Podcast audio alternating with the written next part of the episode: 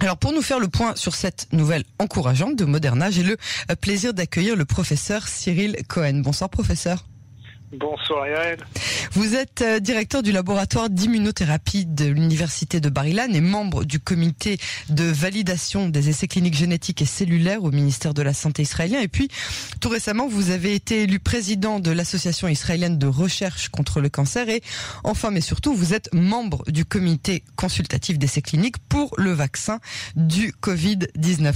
Je voudrais tout d'abord que vous m'expliquiez si les deux vaccins, Pfizer et Moderna, travaillent de la même manière c'est-à-dire sur une base de défense génétique En gros, oui. C'est-à-dire qu'en fait, euh, ces deux vaccins sont basés, comme vous l'avez justement expliqué, sur l'ARN. Euh, c'est une, en fait une partie d'information génétique qui est très malléable, qui est en fait utilisée par nos cellules, évidemment, et donc, euh, ces deux vaccins travaillent vraiment, entre guillemets, sur la même technologie. On prend cette molécule d'ARN qui encode une protéine virale. La protéine est un peu différente entre Pfizer et Moderna. Ça, on va pouvoir l'expliquer en quelques secondes. Et euh, en fait, euh, cette, cette molécule d'ARN, pour pas qu'elle se dégrade lorsqu'on l'injecte, elle est encapsulée dans une capsule de lipides, de graisse. Et donc voilà, c'est le, principe, c'est le même principe pour l'ADN ou l'ARN, excusez-moi, l'ARN de, Pfizer et l'ARN de Moderna. Les différences, c'est que la quantité d'ARN, par exemple chez Moderna, est beaucoup moindre que celle que l'on injecte chez Pfizer, pratiquement trois fois moins, 30 microgrammes au lieu de 100 microgrammes. Et euh, aussi, je dirais, en fait, quand, on prend le vaccin de Moderna, il a en fait une protéine qui est plus large, plus grande que celle de Pfizer. En gros, c'est pratiquement, je dirais, au niveau technologique, les mêmes approches, mais je, comme vous l'avez justement souligné, la grande importance, ou la, vraiment la, chose qui, euh, je dirais, au niveau logistique est très différente, c'est la température. C'est le moins 15, moins 20 degrés euh, pour le vaccin de Moderna. Il faut dire aussi qu'il est stable pendant un mois entre à, à 2 à 8 degrés, c'est-à-dire que dans un frigidaire normal, alors que celle de Pfizer, euh, le vaccin de Pfizer, en fait, lui, il doit être conservé à moins 70 degrés pendant toute la durée, mis à part, euh, je dirais, les 5 jours, on peut, on peut le laisser stable 5 jours à, dans un réfrigérateur. Donc ça, au niveau, je dirais, de la logistique, c'est une énorme différence. Alors, euh, si je comprends leur méthode est très différente de celle du vaccin israélien, est-ce que la leur est préférable à la nôtre?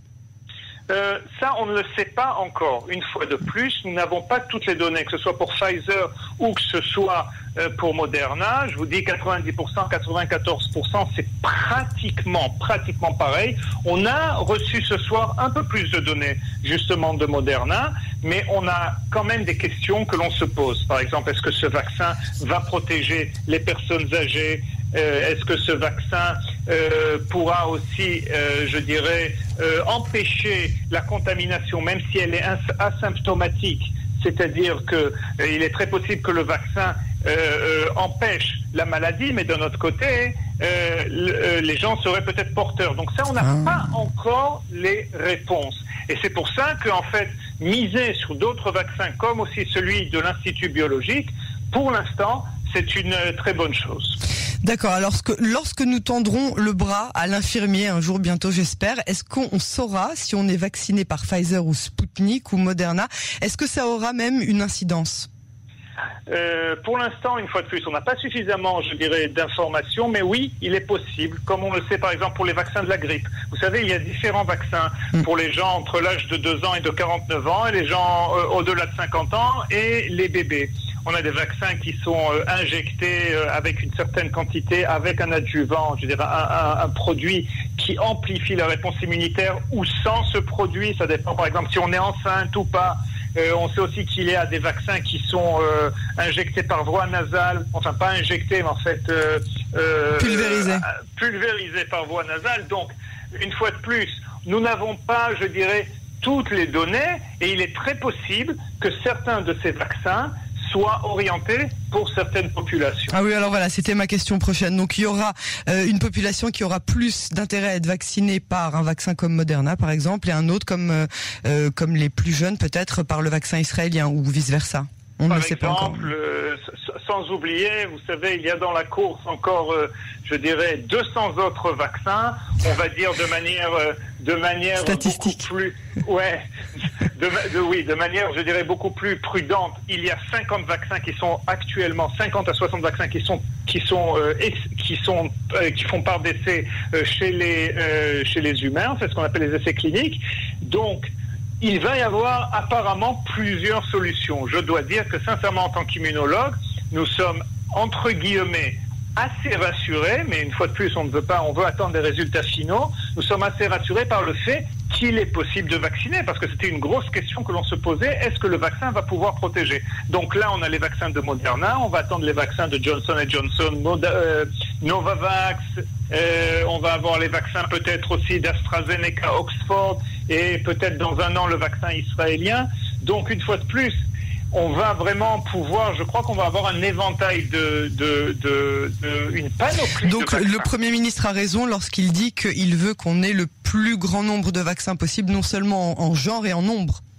Oui, totalement. Une fois de plus, c'est très très important à ce niveau-là d'avoir euh, une flexibilité au niveau des vaccins. Alors on en parlait il y a quelques instants, la congélation de Moderna a l'air moins contraignante, je parle en tout cas au niveau logistique. Est-ce que vous pensez qu'on a donc peut-être plus d'intérêt à acheter plus de vaccins Moderna que euh, de vaccins Pfizer ou, ou d'autres? Écoutez, pour l'instant, on, prend ce que l'on peut. Hein. je on, ne voudra pas revenir sur, euh, entre guillemets, les cas ou les erreurs. Je ne peux pas appeler ça une erreur, mais je dirais, euh, on a par exemple la grippe, ok? La grippe, on n'a pas suffisamment de vaccins aujourd'hui parce que c'est la course pour avoir ce vaccin à la grippe. Donc je vous avoue sincèrement, je crois que la question de logistique des moins 70 degrés, elle est surmontable. On a déjà, il y a déjà des équipes au ministère de la Santé qui travaillent euh, à, ce niveau-là pour euh, résoudre ces difficultés. Ce que l'on pourra prendre, on le prendra. Et une fois de plus, ce n'est pas, c'est pas suffisant d'avoir des vaccins. Il faut aussi avoir des gens qui sont prêts à se faire vacciner. Sinon, on n'aura rien fait.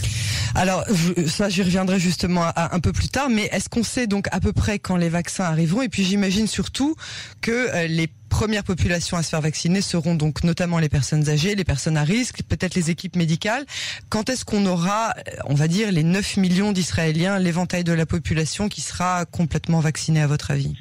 Bon, ça, je vous le dis déjà, les 9 millions, ça sera impossible. Euh, je dis pas ça parce qu'on n'aura pas suffisamment de vaccins, mais je crois que on sait déjà, et je vois euh, des gens qui sont contre les vaccins. Et je, une fois de plus, hein, je, je, peux comprendre entre guillemets leurs sentiments. Je ne suis pas totalement d'accord, mais je peux comprendre. Maintenant, au niveau des délais, ce que l'on sait plus ou moins, c'est que bon, euh, Moderna est censé euh, produire avec son usine en Suisse les vaccins pour Israël. Nous sommes en première ligne pour les recevoir, mais une fois de plus, ce ne sera que 2 millions de doses, ce qui veut dire en fait 1 million, d'Israéliens. Pour Pfizer, apparemment, une fois de plus, et donc euh, Moderna devrait, est censé nous, nous envoyer ces vaccins au printemps. Euh, printemps, vous savez comment c'est, euh, printemps peut-être euh, fin de printemps, début d'été.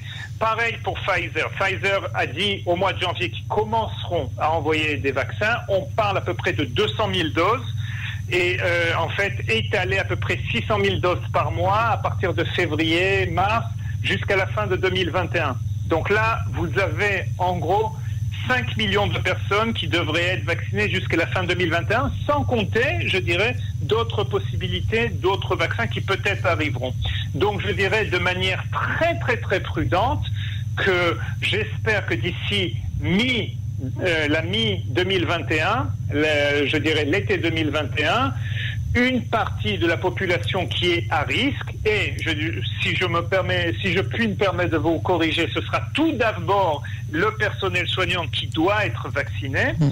euh, et après les personnes âgées, pour des raisons que l'on comprend évidemment. Donc, euh, on parle de 12 à 13 de population à risque personnes âgées en Israël. Cela voudrait dire à peu près un million et demi, peut-être 2 millions de personnes qui devraient être vaccinées pour vraiment changer, je dirais, la donne ici en Israël. J'espère que d'ici l'été, ça sera, euh, ça sera en bonne voie. Une fois de plus, nos masques restent avec nous. Alors voilà, justement, Netanyahu a dit que même après euh, qu'on se soit tous fait vacciner, le respect des mesures sanitaires continuera. Moi, j'avais dans l'idée que tout ça, ça s'arrêterait une fois qu'on aurait tous obtenu notre vaccin et notre rappel.